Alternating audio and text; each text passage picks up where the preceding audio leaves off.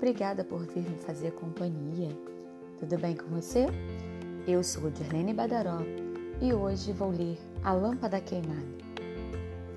Na véspera de Natal, um casal fazia um balanço do ano que estava terminando, enquanto jantava no único restaurante de um povoado nos Pirineus. O marido começou a reclamar de algo que não tinha ocorrido exatamente como ele desejava.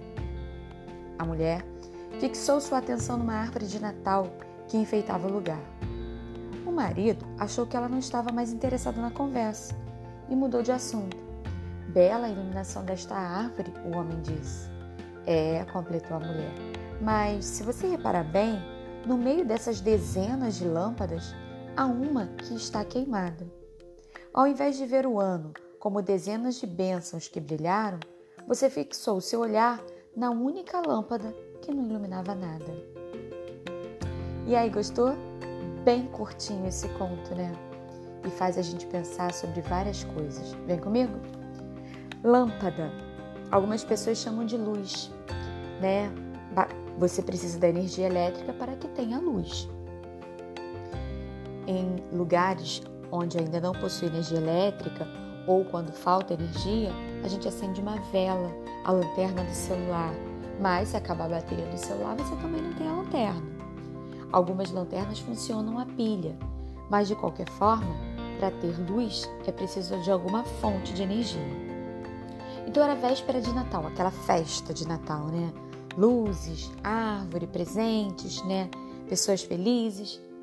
E aí o casal estava jantando num restaurante de um, de um povoado, né? Povoado, a gente já conversou sobre isso, é um, uma cidadezinha bem pequenininha. Muitas vezes não chega nem a ser uma cidade.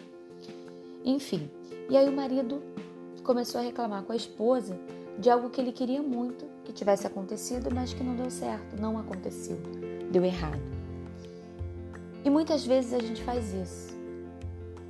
A gente reclama de algo que a gente queria muito que não aconteceu. E aí a esposa chama a atenção dele, né? Olhando para aquela árvore, ela quis fazer, quis dar um exemplo para ele. Olha, você tá vendo esse pisca-pisca todo aqui? Tem um monte de lâmpadas, mas ali no meio tem uma que está queimada e não funciona. E aí, ao invés de você prestar atenção em todas as lâmpadas que estão acesas, você prestou atenção na única que está apagada. Ou seja, durante todo o ano aconteceu um monte de coisas boas, mas você está reclamando de uma única coisa que não deu muito certo. E muitas vezes a gente faz isso. A gente pode fazer uma lista. Você sabe o que é lista? Lista é um gênero textual, né? Que você escreve uma coisa embaixo da outra. Pode ser palavras, pode ser frases, mas tem a lista de compras, a lista de convidados, né? São geralmente são palavras, né?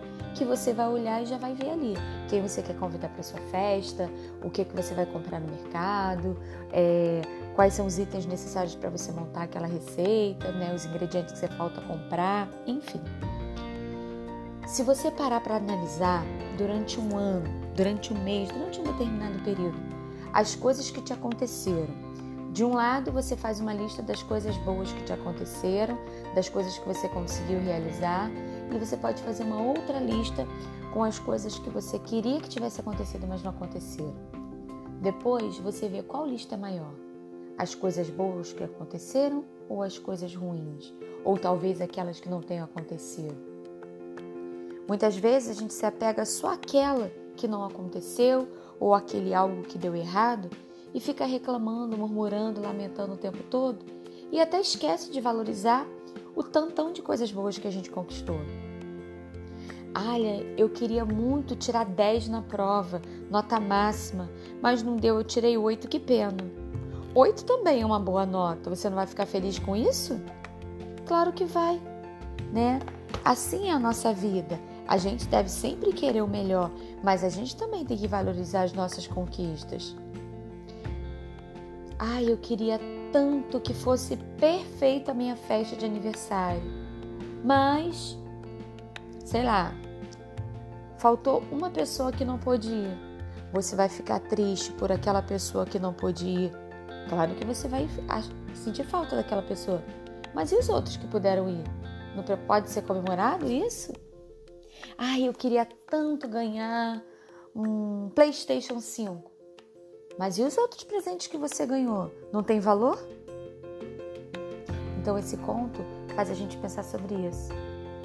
A gente quer um tantão de coisas boas, mas muitas vezes a gente não valoriza as coisas boas que a gente já tem e fica só reclamando e murmurando por aquilo que a gente ainda não conquistou. Vamos pensar sobre isso? Se cuida. Tchau, tchau.